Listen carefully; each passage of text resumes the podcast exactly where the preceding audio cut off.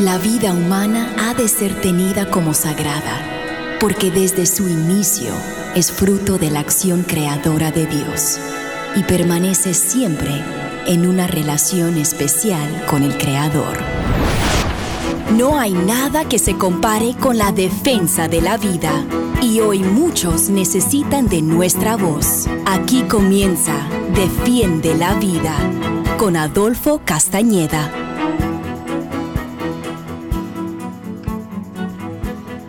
Las víctimas de la ideología del transgenerismo, las víctimas de la ideología perversa del transgenerismo.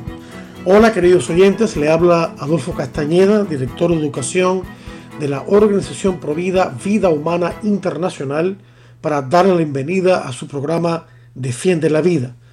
Recuerden que Defiende la Vida con el favor de Dios se transmite todos los martes de 4 a 5 de la tarde, hora de Miami, hora del este de Estados Unidos, a todo el mundo, gracias a las ondas radiales de Radio Católica Mundial.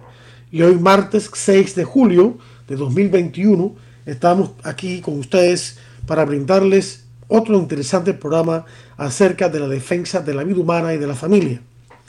Efectivamente, el tema que quiero abordar hoy es las víctimas de la ideología del transgenerismo. Ya hemos hablado en programas anteriores acerca de la teoría o la ideología de género, que es una ideología perversa. Dentro de esta ideología se encuentra la ideología del transgenerismo, que eh, es una palabra que se refiere, en realidad es una palabra inventada, ¿no? pero que se refiere a los mal llamados cambios de sexo, eh, de hombre a mujer, de mujer a hombre, de niño a niña, de niña a niño. En realidad no existe tal cosa, no se puede cambiar el sexo, se puede cambiar la apariencia externa de la persona, pero no el sexo. El sexo está determinado, está codificado genéticamente desde la concepción, desde la, de la fertilización del óvulo por parte del espermatozoide. Y se es XX, que significa eh, eh, niña, o se es XY, que significa varón y cada una de las células de nuestro cuerpo tiene esa codificación y eso no se puede cambiar. También, aunque será evidente a través de este programa que toca un tema delicado, es importante recalcar, queridos hermanos, desde el comienzo, que ni el padre Boquet, cuyo artículo estamos utilizando, además de otras informaciones, ni Human Life International, ni Vida Humana Internacional, ni el resto del auténtico movimiento a favor de la vida, del matrimonio verdadero y de la familia albergan ningún desprecio hacia las personas que han decidido someterse a los mal llamados cambios de sexo o transiciones de género. Al contrario, sentimos respeto y compasión por estas personas debido al problema psicológico que sufren de no poder identificarse con su verdadero sexo biológico y también debido a los problemas psicológicos y físicos que sufrirán al cabo del tiempo, a veces bastante tiempo, a causa de operaciones mutilantes y fármacos dañinos. Finalmente, debemos añadir que como muchas personas que se han sometido a estas mal llamadas transiciones y se han arrepentido y lo han confesado después, que la respuesta a este problema no son los mal llamados cambios de sexo, sino la conversión a Dios para recibir sanación espiritual y también el recurrir a los auténticos profesionales de la salud mental para recibir sanación psicológica. Una sanación que, eh, por supuesto, el objetivo de ella es que la persona se pueda identificar interiormente con su sexo real, con su sexo biológico, masculino o femenino, y no hay más, masculino o femenino. El párrafo que describe la situación actual diciendo un paso adelante, dos pasos atrás. Así es como se sienten a veces las guerras culturales en estos días. Sin embargo, la semana pasada me complació escribir sobre una decisión del Tribunal Supremo de Estados Unidos que protegía el derecho de una agencia de adopción católica a respetar las creencias religiosas, las creencias católicas en este caso, de adoptar únicamente niños por parte de familias con una madre y un padre, y no por parte de familias, mal llamadas familias compuestas por eh, mal llamados matrimonios de, un, solo, de personas de un solo sexo o del mismo sexo. Esta semana, sin embargo, dice el padre, tengo que contarles sobre el preocupante hecho de que el Tribunal Supremo de Estados Unidos ha decidido no tomar ninguna decisión respecto de un caso de transgenerismo. En una noticia hace unos días, el Tribunal Supremo declaró que no consideraría una apelación de un fallo de un tribunal inferior que determinó que una niña biológica, Gavin Grimm, tiene el derecho constitucional, entre comillas derecho, de usar los baños de niños en su escuela secundaria. Solo dos de los jueces del tribunal, el juez Alito y el juez Thomas, discreparon y dijeron que sí escucharían el caso, pero los otros siete dijeron que no. Grimm, esta niña, afirma ser transgénero. En 2016, un juez de un tribunal de distrito falló a su favor después de que llevó a la Junta Escolar a los tribunales por negarse a permitirle usar los baños de los niños. Esta es una niña biológica que quiere usar baños de niños porque ella se siente transgénero, se siente niño en vez de niña. Después de esto, la Junta apeló, pero en última instancia el Tribunal de Apelaciones del Cuarto Circuito en Estados Unidos también falló a favor de Grimm. Al negarse a escuchar este caso, el Tribunal Supremo está permitiendo que se mantenga el fallo del Tribunal Inferior.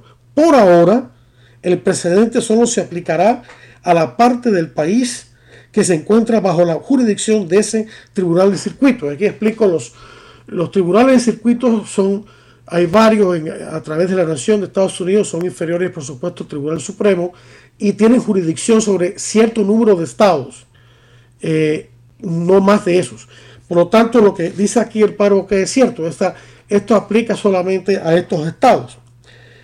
Eh, lo que esto significa es que en esos estados los niños que dicen ser niñas pueden usar el baño de niñas y las niñas que dicen ser, dicen ser niños pueden usar el baño de niños. Y nadie puede detenerlos ni siquiera los padres de las niñas de la escuela que están preocupados porque los varones biológicos tengan acceso a los baños de niñas o a los vestuarios de niñas en el colegio. Y ni siquiera las propias niñas pueden negarse a que los varones que dicen ser niñas ingresen a sus baños o vestuarios. Ello se debe a que ahora ese es el derecho constitucional, entre comillas, derecho constitucional, porque es falso, de los estudiantes transgéneros. Pero ¿qué hay? Podría uno preguntarse del derecho a la privacidad de los estudiantes que no quieren estar en espacios privados con miembros del sexo opuesto en las escuelas.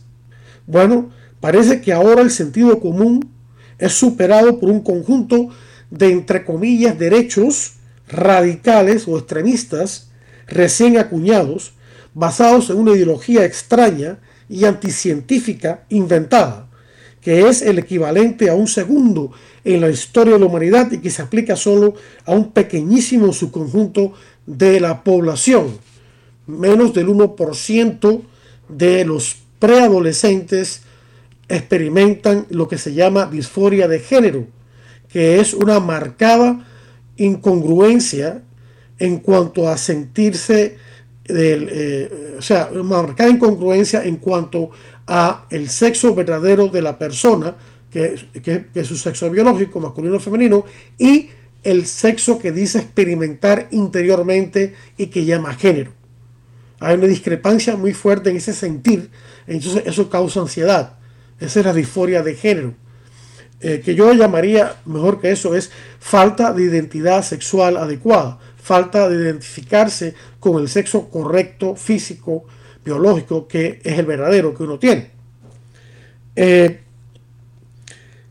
como he dicho muchas veces el padre Bouquet, la ideología del transgenerismo, a propósito, disculpen, el padre Shannon Bouquet, el autor de este artículo que estoy comentando, es el presidente de Human Life International, de la cual Vida Humana Internacional es la sección hispana. Lo he dicho en otros programas, pero lo recalco ahora para que todo quede claro. Sigue diciendo él, la ideología del transgenerismo no es una ideología sin víctimas, podrás escuchar a los ideólogos del transgenerismo afirmar constantemente que ellos son los que están a favor de la tolerancia, la inclusión y la compasión, todo entre comillas, y todo tipo de eufemismos o frases engañosas que suenan tranquilizadoras.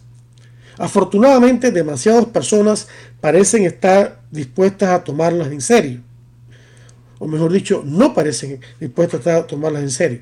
Los que, los que deberían estar preocupados no lo están y los que impulsan esto eh, toman muy en serio esta ideología. Sin embargo, incluso el examen más breve de los impactos concretos de la ideología del transgenerismo muestra que esta ideología deja un rastro de víctimas a su paso, que son en la mayoría de los casos mujeres. En un número creciente de casos, por ejemplo, las mujeres están perdiendo oportunidades por las que han trabajado y se han sacrificado enormemente, simplemente porque un hombre decidió que se sentía mujer y tomó lo que por derecho le pertenecía a la mujer. Consideramos este artículo de opinión recientemente publicado en el periódico estadounidense USA Today, USA Today, en el que una joven, Chelsea Mitchell, una estelar corredora de campo y pista, explica lo que la invasión de los deportes de niñas por parte de los niños que dicen ser niñas les ha hecho a ella y a sus compañeras atletas. Y citamos, he perdido cuatro títulos de campeonatos estatales femeninos dos premios de Nueva Inglaterra y muchos otros puestos en el podio de las ganadoras debido a los corredores transgéneros. Me bajaron al tercer lugar en la carrera de 55 metros en 2019, detrás de dos corredores transgéneros. Con cada pérdida, cada vez es más difícil volver a intentarlo. Y sigue diciendo, esa es una experiencia devastadora. Me dicen que no soy lo suficientemente buena que mi cuerpo no es lo suficientemente bueno y que no importa cuánto esfuerzo haga, es poco probable que tenga éxito porque soy una mujer. Final de la cita. Mitchell señala que la decisión del estado de Connecticut de permitir a los atletas transgéneros tuvo un impacto devastador en las atletas femeninas, después de que dos hombres biológicos comenzaron a correr como mujeres. Mitchell expresó lo siguiente, solo en las temporadas de 2017, 2018 y 2019, estas entre comillas corredoras se llevaron 15 títulos de campeonatos estatales de campo y pista femeninos, títulos que fueron obtenidos en 2016 antes de la entrada de esta ley absurda por nueve diferentes muchachas. Sin embargo, uno de los casos eh, perdón aquí, 2016 eh, fue el año anterior al año 2017 en el cual empezó esta ley en Conérico que permite a niños que se dicen niñas correr o competir contra muchachas verdaderas. Eh, y en ese año 2016, como decía, nueve diferentes muchachas obtuvieron títulos. Y más de 85 oportunidades para participar en competencias de alto nivel que pertenecían a las atletas femeninas de campo y pista se perdieron. Es escalofriante, incluso después de la publicación, el periódico USA Today editó el artículo de Mitchell para eliminar las referencias a los competidores transgéneros como hombres, como decía Mitchell en su artículo, un hecho que, dicho sea de paso, es un hecho biológico exacto, que no tiene discusión pero que según el periódico era hiriente, era hiriente para las personas extranjeras.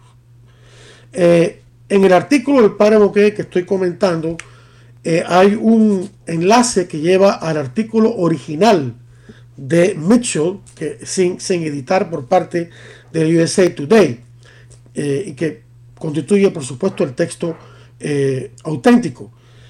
dicho sea de paso, si usted quiere obtener artículos como este que estoy comentando, lo puede obtener a través de nuestro boletín electrónico gratuito semanal, que usted se puede inscribir simplemente escribiéndome a mí, Adolfo Castañeda, mi dirección electrónica de fácil recordación, que es la siguiente, adolfo arroba vidahumana.org.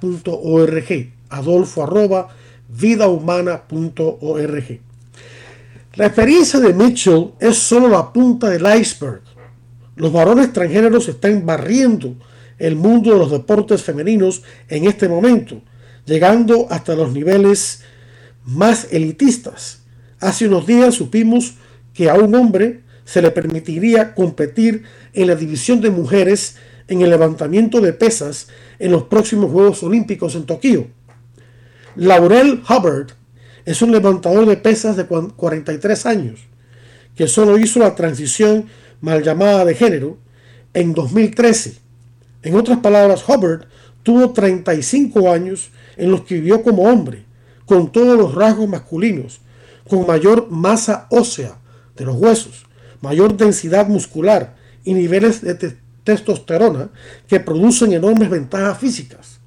Hubbard ahora toma fármacos que bloquean la testosterona, pero es obvio para cualquiera con una pizca de sentido común que ninguna cantidad de terapia, entre comillas terapia hormonal, alterará las otras ventajas naturales que tiene en virtud de su sexo biológico masculino. Va a hacer que mujeres que deberían ganar esta, esta faceta de los deportes, el levantamiento de pesos, eh, que hubieran podido ganar, pierdan, porque él, siendo hombre, les va a ganar. Y eso es completamente injusto. Pero quizás la historia más extraña de los últimos días es de la reina de belleza transgénero, Cataluna Enríquez, un hombre que acaba de ganar el concurso de belleza de Miss Nevada, del estado de Nevada, la señorita Nevada. En noviembre competirá por el título de Miss USA, es decir, señorita Estados Unidos. Así que ahora parece que los hombres están ganando premios por ser mejores que las mujeres en los concursos de belleza. El hecho de que las mujeres están perdiendo competencias atléticas o de belleza puede no parecer tan terrible en el gran esquema de las cosas, pero hay que tener en cuenta, queridos hermanos, que en muchos casos el futuro de estas mujeres depende de su rendimiento deportivo. Las niñas están perdiendo valiosas becas, patrocinios, profesiones y el honor que les corresponde debido a su labor a causa de esta absurda ideología. Sin embargo, hay daños más graves.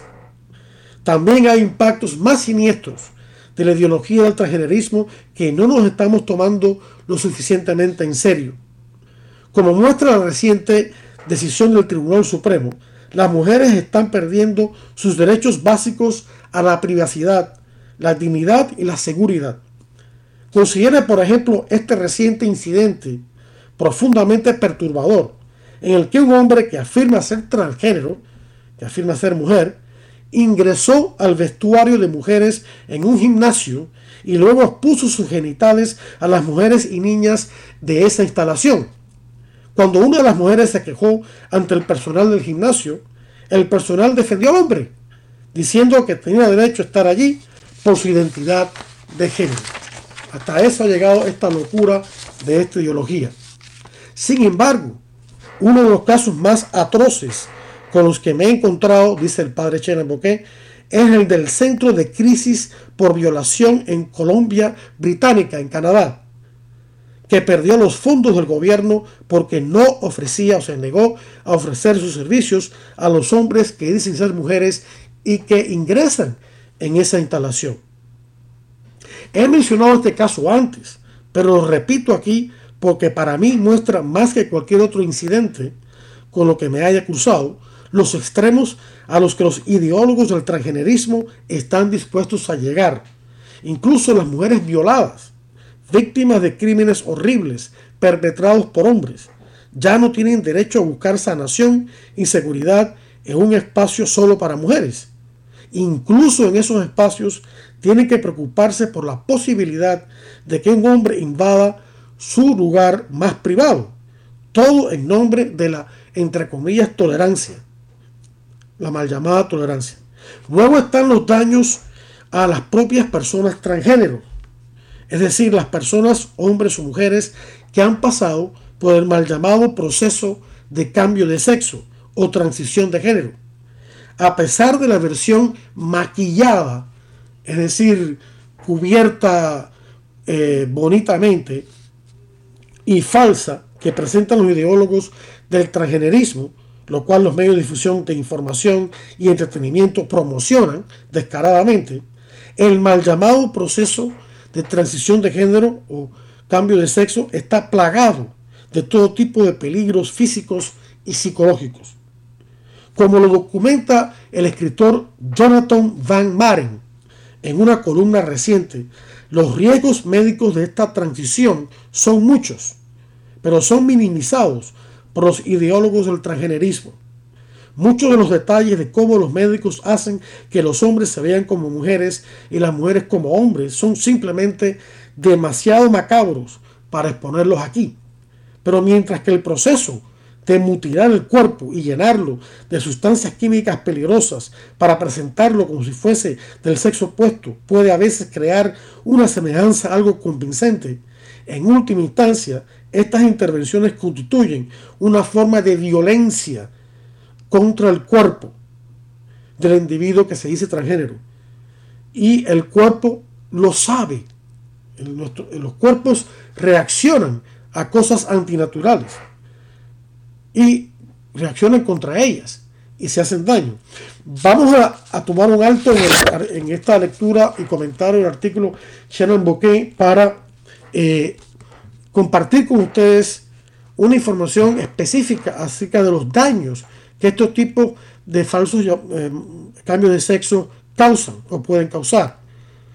Eh, como la disforia de género es un diagnóstico psicológico, o sea, esa marcada incongruencia de la persona que siente entre eh, el sexo que experimenta interiormente y su sexo real, verdadero, biológico. Uno pensaría que el tratamiento para este tipo de angustia o ansiedad que provoca este desorden estaría en manos de un especialista en salud mental, cuya labor consiste en descubrir y tratar la fuente de la disforia de género. Pero actualmente no es así. En vez de ello, el tratamiento que se recomienda incluye la afirmación de la confusión de género que sufre el niño, ya de niños prepúberes, es decir, preadolescentes. El personificar socialmente el sexo al sexo opuesto, el bloqueo de la pubertad con sustancias químicas, el suministro de por vida de hormonas del sexo opuesto y la aplicación de cirugías de mutilación de órganos antes de la edad de los 18 años. La transición social consiste en primero afirmar el falso concepto que el niño tiene de sí mismo por medio de cambiar su nombre y pronombre y facilitar la personificación del sexo opuesto dentro y fuera del hogar. O sea, vestirse como niña, si, se siente así, maquillarse, etcétera, etcétera.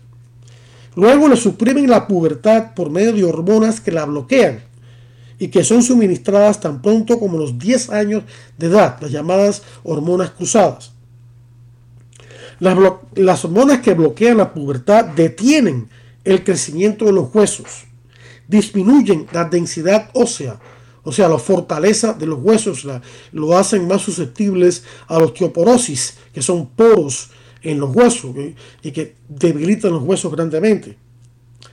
E impide la organización, esto es muy importante, impide la organización y madurez del cerebro del adolescente que depende de esteroides sexuales e inhiben la fertilidad al impedir el desarrollo del tejido de las gónadas y de los gametos maduros, espermatozoides en los hombres eh, óvulos en las mujeres mientras dura el tratamiento. Si el niño descontinúa la recepción de hormonas que bloquean la pubertad, la pubertad sobrevendrá. Debido a ello, la Sociedad Endocrina de Estados Unidos, fíjense bien, una sociedad que goza de mucho prestigio, sostiene que la supresión de la pubertad y el vivir socialmente como si se fuera del sexo opuesto son intervenciones completamente reversibles que no comportan ningún riesgo de daño permanente para el niño. Pero esto es falso. La teoría del aprendizaje social, la neurociencia y el estudio de seguimiento a largo plazo de adolescentes que han sido sometidos a la supresión de la pubertad disputan esta afirmación. Por lo menos un estudio prospectivo, es decir, un estudio que se orienta hacia el futuro, que proyecta resultados hacia el futuro, demuestra que casi todos los niños prepúberes preadolescentes que han recibido hormonas para suprimir su pubertad eventualmente eligen comenzar el mal llamado cambio de sexo por medio del suministro de hormonas del sexo opuesto. Ello sugiere que la personificación del sexo opuesto y la supresión de la pubertad, lejos de ser completamente reversibles e inocuos, o sea que no causan daño, echan a andar un proceso que culminará en el uso de por vida de tóxicas hormonas del sexo opuesto que causan infertilidad y otros graves riesgos para la salud, como los ya mencionados. Es escalofriante estos dos riesgos que he mencionado, la cuestión de de la baja densidad de los huesos y el impedimento del desarrollo pleno del cerebro. Tenemos en cuenta que en una, en una persona normal el desarrollo completo del cerebro se da a los 25 años de edad. Imagínense ustedes que este proceso de, eh, de maduración del cerebro se vea truncado, se vea afectado ya desde la adolescencia. Eso es algo terrible, ¿no? que tiene una implicación de por vida.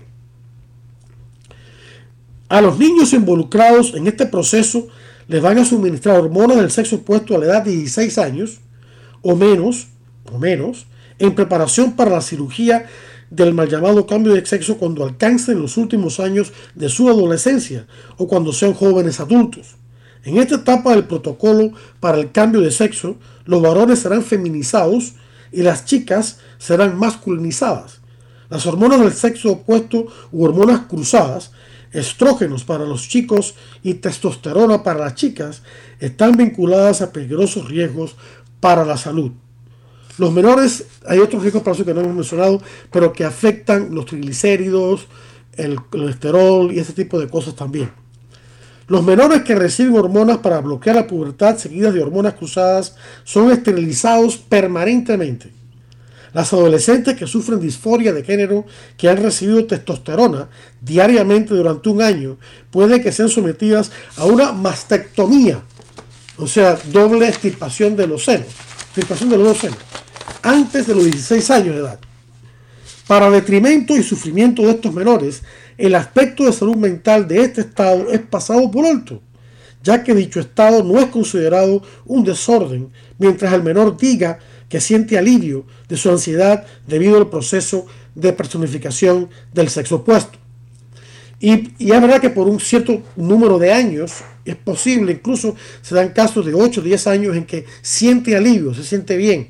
Pero al cabo de ese periodo de tiempo, que puede ser corto o largo, como el que he mencionado, se viene entonces una tremenda sensación de que se ha cometido un grave error y viene el arrepentimiento. Y esto lo sabemos por eh, las personas que eh, han sido transgéneros y se arrepienten de haberlo hecho y escriben sus testimonios y, han recibido miles de respuestas de otras personas que no han tenido el valor de, pararse y decir, claro, es muy difícil, no lo juzgamos, pero que responden que ellos también están sufriendo por haber cometido ese grave error.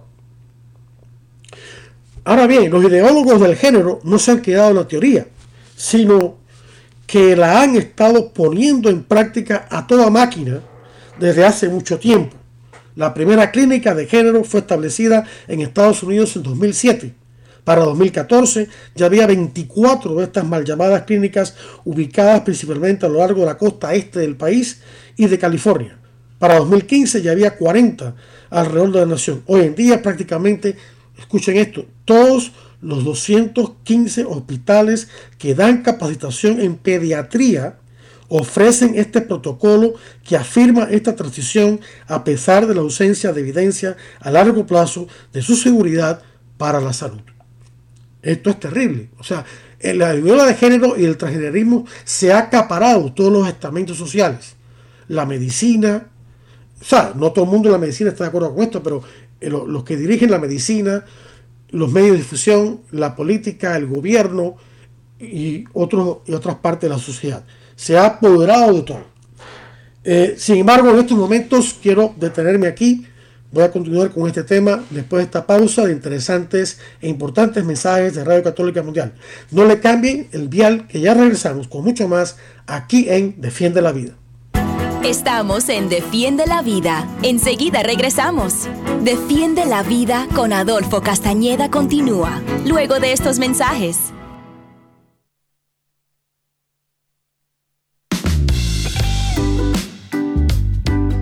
Seguro ya sabes todo sobre la aplicación de EWTN para tu celular. Es obvio que no necesitamos decirte que puedes escucharnos y llevarnos en la palma de tu mano a donde tú quieras. Y seguro sabes también que es imposible perderte tu programa favorito porque contamos con todos ellos, donde tú quieras, a la hora que tú quieras, a tan solo un clic de distancia.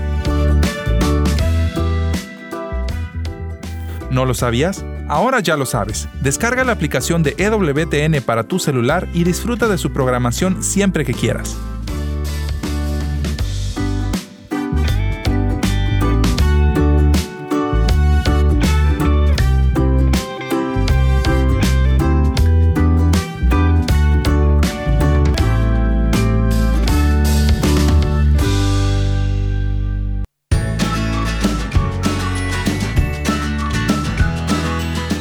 Mamá, hija, hermana, amiga, profesional. Somos muchas cosas, más por encima de todo, somos mujeres que buscamos a Dios. Y lo que dice el papá, dice que sí, y bueno, es uno que se ya... aprovechan. Es que Digo, son si bien son bien inteligentes, inteligentes. Entonces aquí es ubicar en dónde estoy parado. ¿Quiénes son la cabeza, los formadores? Solo falta que tú nos escuches. Comparte con nosotras y no te pierdas Mujeres en Vivo desde Mérida, México. Todos los martes a las 7 pm hora del este de los Estados Unidos por Radio Católica Mundial.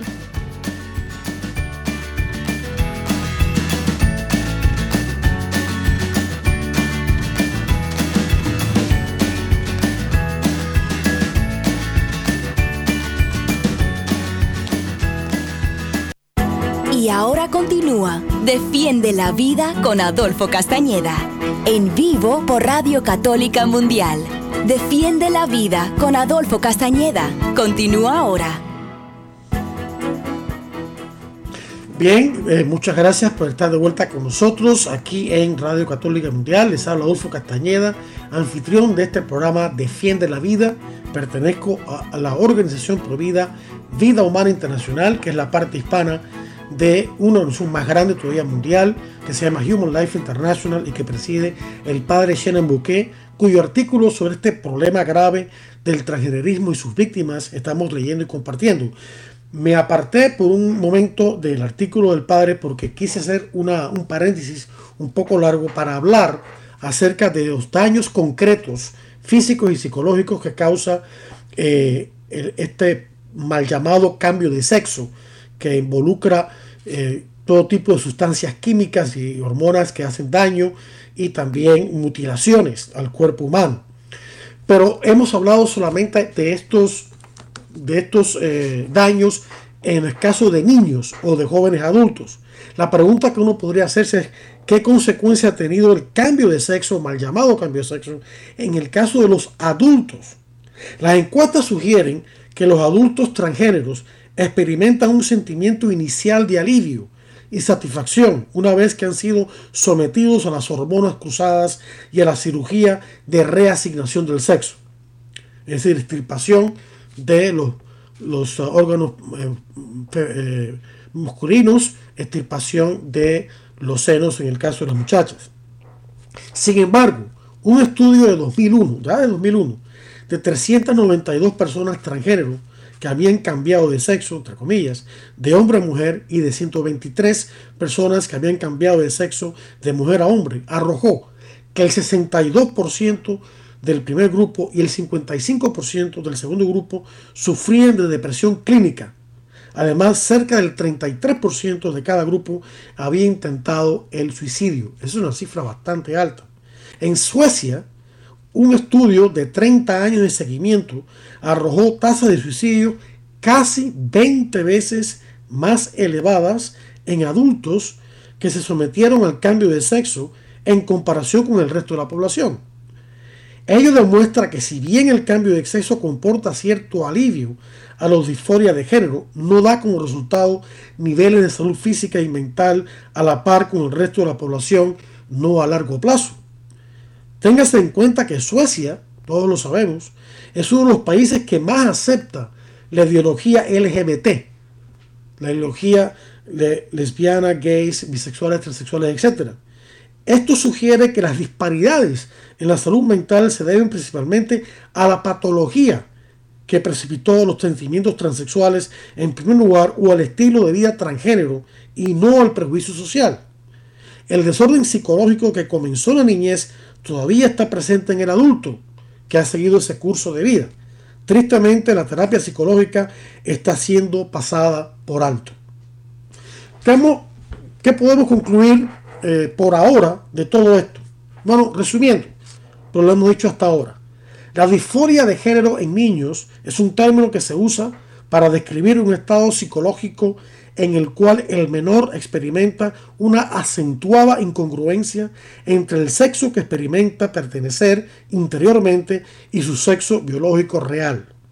Sin una afirmación ante, este dato es muy importante, sin ninguna intervención ni afirmación antes de la pubertad y sin intervenciones hormonales, del 80 al 95% de los niños que sufren esta patología psicológica lograrán aceptar su sexo real biológico hacia finales de la adolescencia. O sea, si los dejamos quietitos y los padres le damos ejemplo de lo que significa ser padre y la madre lo que significa ser madre, pero sin más ninguna otra eh, eh, intervención, del 80 al 95% de estos niños va a superar la disforia de género de forma natural.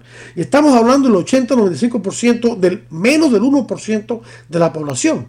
O sea que está en un segmento ínfimo de la población, pero claro, ha logrado gran notoriedad por culpa de, como decía anteriormente, los diferentes estamentos sociales que están eh, eh, apoyando el transgenerismo. El campo de la medicina, el campo académico, el campo incluso las escuelas, eh, en, las escuelas de gobierno, en las escuelas públicas, desde el tercer grado, algunos estados ya están enseñando ese tipo de cosas y están confundiendo a los niños los padres están luchando contra ellos. El afirmar la disforia de género por medio de la educación pública y de legislaciones o decisiones jurídicas confundirá más aún a estos niños y a sus padres. Conducirá a estos niños a las mal llamadas clínicas de género, donde les suministrarán fármacos para bloquear la pubertad. Esto a su vez prácticamente asegurará que estos niños eligen toda una vida de esterilidad, de suministro de hormonas cruzadas y de innecesarias cirugías que les mutilarán partes de su cuerpo que son saludables. Y los autores de este artículo que estoy citando ahora, que son el doctor Felipe Vizcarrondo, que trabaja conmigo en Vida Humana Internacional, y la doctora Michelle Cretella, del Colegio de Pediatras de Estados Unidos, que debe distinguirse de la, ah, de la Academia de Pediatría de Estados Unidos, que, no sigue, que no es pro vida y no es pro familia, pero sí el Colegio de Pediatras. Ellos dicen el permitir, o concluyen diciendo, el permitir la realización de procedimientos que son irreversibles y que alteran toda una vida en menores de edad, quienes no pueden dar un válido consentimiento, constituye un grave problema ético el condicionar a menores de edad para que crean el absurdo de que es posible que hayan nacido con el cuerpo equivocado, entre comillas, y que toda una vida de personificación del sexo opuesto a base de sustancias químicas y cirugías es normal y saludable, entre comillas, no es otra cosa que maltrato infantil, abuso infantil. Eso es lo que en este caso, tristemente, por parte del campo de la medicina. Por supuesto, Muchos médicos no están de acuerdo con esto, pero los que, los que dirigen ese campo eh, sí lo están y entonces están empujando todo esto. Y de aquí que eh, exista, siguiendo ahora el artículo del padre Boqué, este repentino aumento de la difusión de la ideología de género y de la ideología del transgenerismo con una especie de histeria o locura cultural en que hemos caído. ¿Cómo se supone que debemos llamarlo cuando el secretario de Educación de Biden del presidente Joseph Biden, el señor Miguel Cardona, se negó a responder una de las preguntas más simples jamás planteadas a un funcionario público. La pregunta era, ¿cuántos géneros hay? En un intercambio reciente con Cardona, la congresista Mary Miller destacó un folleto reciente de la administración del presidente Joseph Biden llamado en, español Enfrentando el acoso anti-LGBT en las escuelas. Fíjense, fíjense el título engañoso y tramposo de, este folleto, de, esta, de este reglamento. En el folleto se enumera como ejemplo de acoso Y fíjense el ejemplo que dan. Un maestro que les dice a los estudiantes que solo hay dos sexos, niños y niñas. Final de la. ¿Qué le parece? Así que ahora decir la verdad, lo obvio, lo evidente, lo que está delante de los ojos. Uno puede decir, bueno, no, eh, hay personas que creen en el aborto, están completamente equivocadas. El aborto es un, grave daño. Pero en el aborto el niño no se ve, porque está dentro de la madre. Aunque con la tecnología médica no hay excusa, se puede ver. Pero aquí es más evidente todavía. Aquí se ve claramente lo que, es un hombre, lo que es una mujer. Y entonces, en esa pregunta, el folleto eh, eh, dice de Biden que un maestro que les diga a los estudiantes que solo hay dos sexos, niños y niñas, está sí, cometiendo acoso, está cometiendo una, una violación de los derechos humanos. Imagínense eso. Y Miller dijo lo siguiente, antes de que comencemos a penalizar a los maestros por declarar un hecho genético y biológico sobre los sexos, como acabamos de decir, ¿podría aclarar el comité cuántos géneros hay? Preguntó la representante Miller. Cardona, sin embargo, se negó a responder, a pesar de que se le preguntó varias veces. Como señala el escritor a favor de la familia Doug Mainwaring, Facebook ofrece a los usuarios la opción de 58 géneros diferentes. Healthline.com afirma que hay 64 diferentes géneros. Y la BBC de Londres ha dicho que se pueden encontrar hasta 100 diferentes géneros. No es de extrañar, sigue diciendo el autor, que los demócratas estén tan confundidos. Bromeó el autor. En la columna de Jonathan Van Maren que he citado anteriormente, este escritor provida expresó lo siguiente, y citamos, este es un movimiento impulsado por las enfermedades mentales y la mutilación, y los jóvenes se están inscribiendo en él en masa. Debemos mantener esta ideología lejos de nuestros niños y fuera de nuestras escuelas. El daño que inflige a los jóvenes es incalculable e irreversible. Final de la cita. Y el párrafo que añade, no podría estar más de acuerdo. No será suficiente con simplemente disentir en privado para batallar contra esta ideología. No es suficiente. O incluso señalar a los peligros de esta ideología. Debemos luchar. Claro, estamos hablando de luchar con las ideas, ¿no? No, se trata aquí de, luchar físicamente ni, ni cosas que se parezcan. De lo contrario, todos estaremos atrapados en su trampa. En una columna reciente, un sacerdote relata haber recibido una llamada telefónica de un abogado angustiado. Al abogado que trabaja para el gobierno, se le pidió que procesara una orden de cambio de sexo para un joven de 17 años que estaba siendo criado por una pareja del mismo sexo. El adolescente es un niño, pero ahora se está convirtiendo en una niña. El abogado finalmente le dijo al sacerdote que en conciencia no podía procesar la orden y que estaba dispuesto a arriesgar su trabajo por negarse a hacerlo. Eso, queridos hermanos, es un acto de valentía, es un acto de coherencia con la propia fe, es un acto de coherencia con la verdad científica evidente que está delante de nosotros y en contra de una ideología perversa. El párrafo que sigue diciendo, cuanto más se propague esta locura del transgenerismo, más y más personas se enfrentarán a dilemas éticos similares. Algunos sufrirán las consecuencias de no estar de acuerdo con el espíritu del mundo. Otros, sin embargo, comprometerán sus conciencias. A menudo sus razones para hacerlo serán aparentemente buenas. Proteger sus medios de vida y sus familias, etc. Sin embargo, el simple hecho es que cuantas más personas se pongan de pie y digan no a esta ideología, más fácil será para los demás hacer lo mismo. Toda contrarrevolución comienza con una persona que se mantenga firme y diga no. Espero, dice el Padre, que se unan a mí para decir no, de cualquier manera que tenga sentido en sus circunstancias o de acuerdo a sus circunstancias personales. Ore o rece por el valor de resistir. Rece por aquellos que se han sometido a las mal llamadas transiciones de género, para que puedan encontrar sanación y paz y curación. Rece por los sacerdotes, obispos y cardenales, para que puedan hablar con valentía en contra de esta dañina agenda. Y rece por aquellos que están vendiendo este veneno ideológico, para que puedan ver y darse cuenta del daño que le están haciendo a muchas personas vulnerables y a nuestra cultura, y que se arrepientan. Hay que orar mucho, queridos hermanos, y sabemos que esto es solo uno de los campos eh, en donde el pecado está, el diablo, el pecado y, y las ideas equivocadas están haciendo mucho daño. Sabemos el campo del aborto, el campo de la anticoncepción eh, y otros más, la eutanasia, etcétera, ¿no?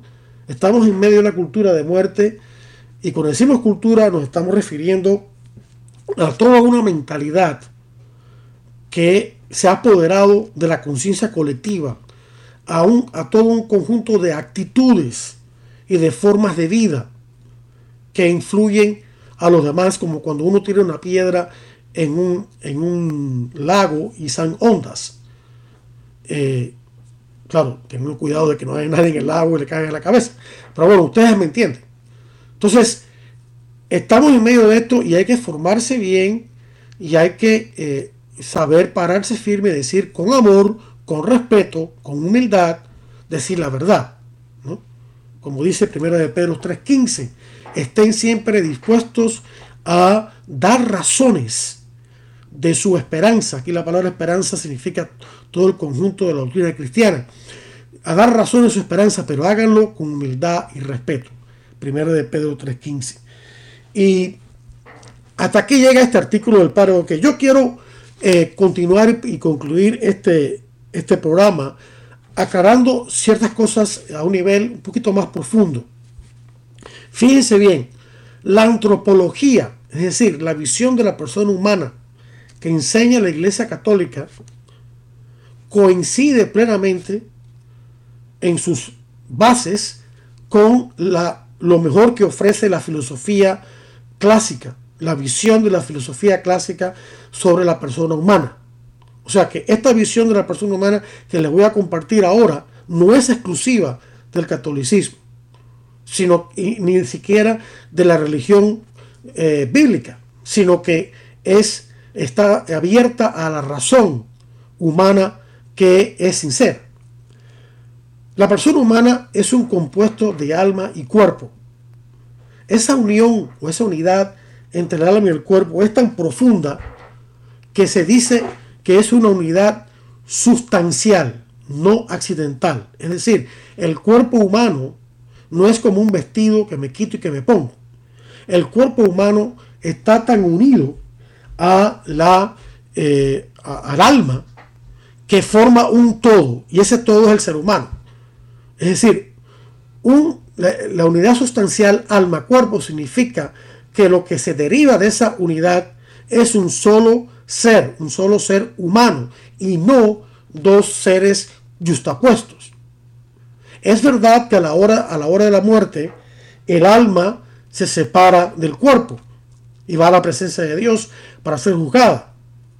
Pero después, y los que han sido fieles a Cristo, cuando llegue la resurrección final, que confesamos en el credo todos los domingos en misa, creo en la resurrección de la carne, en la resurrección de los muertos, cuando tenga lugar esa resurrección, nuestros cuerpos glorificados, ah, eh, similares al de Cristo mismo, se van a unir a nuestras almas también glorificados y seguiremos viviendo eternamente como un ser humano completo de alma y cuerpo.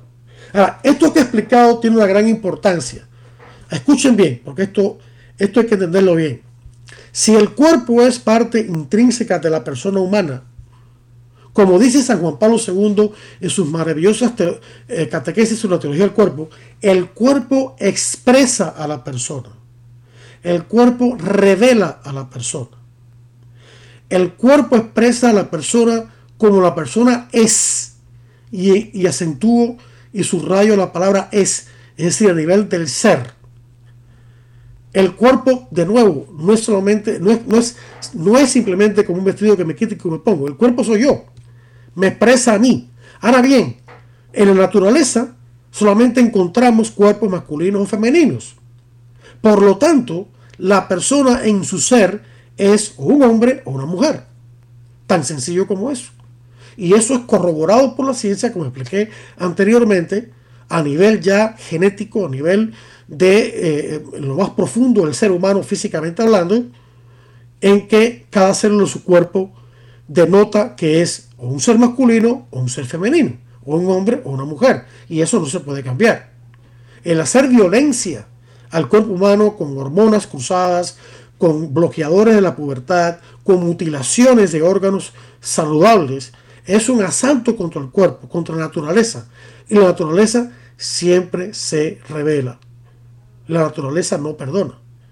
Entonces es importante que todos tengan al mismo tiempo, recalco lo que dije al principio del programa, a saber que debemos siempre respetar a estas personas que tienen esta confusión. Todos tenemos más que menos algún problema personal, psicológico o físico o de ambos. Y con la ayuda del Señor seguimos adelante y somos curados. Estas personas no son menos. Estas personas también son imagen de Dios, igual que nosotros, y tienen la misma dignidad que nosotros. Pero lamentablemente, y lo tengo que decir con todo respeto, están profundamente equivocadas. Tanto los que profesan y promueven esta ideología como los que se han dejado llevar por ello. Y en el caso de los niños que han sido engañados, un niño no, no sabe todo lo que puede saber un adulto, no tiene, no tiene la capacidad de dar un consentimiento informado. Y aunque la tuviera, también está mal. En el caso de los adultos, ¿no? Ya hemos visto ese, ese, ese estudio que se hizo de Suecia. Y ya, ya vemos los que se están arrepintiendo de, este, de, haber hecho esto. Eh, eh, y, se sabe por se han, se han mantenido firmes a pesar de, eh, que los medios de difusión principales no los quieren escuchar, no quieren aceptar su historia. Entonces estamos ante un y, lo, más peligroso de esto, queridos hermanos, es que aún si usted es un padre o madre de familia cuyo hijo no tiene este problema de la disforia de género y lo va a tener, su hijo también está en peligro no de que lo conviertan en transgénero, sino que lo ideologicen, lo engañen a través de la educación sexual en las escuelas públicas, donde se enseña esta barbaridad. Entonces quede su hijo confundido respecto de su verdadera identidad como hombre y como mujer, aunque nunca ni, ni piense cambiar de sexo ni nada de eso, pero queda confundido con una mentira, una mentira que está carcomiendo su alma, una mentira que hay que desterrar, que no es verdad. Y eso ya de por sí es daño. Engañar y mentir, decir cosas que son mentiras a niños es, es un grave pecado. A uno le vino a la mente lo que dijo Jesús en Mateo 18, de aquello que escandalice a uno de estos mis, más pequeños hermanitos, más le vale que le cuelguen una, una, rueda de molina en el cuello y lo arrojen al mar.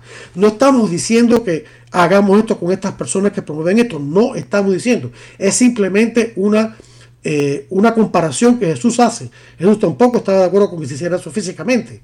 Está haciendo una comparación para destacar la gravedad del pecado de promover esta ideología loca del transgenerismo y de, teoría de, género. Seguiremos en un futuro eh, abundando sobre este problema porque este problema no se ha ido, no parece que se va a ir. También sobre la, teoría crítica eh, racial que hemos hablado también la semana pasada Continuaremos con estos temas y otros más que están vigentes ahora porque es necesario que todos nos formemos bien en estos temas y podamos a su vez el Vida Humana Internacional tiene un curso de capacitación por vida en un programa ulterior hablaré de él que les podrá ayudar mucho en todo esto. Mientras tanto les deseo a todos la bendición de Dios y los espero la próxima semana para otro interesante programa de Defiende la Vida. Hasta entonces.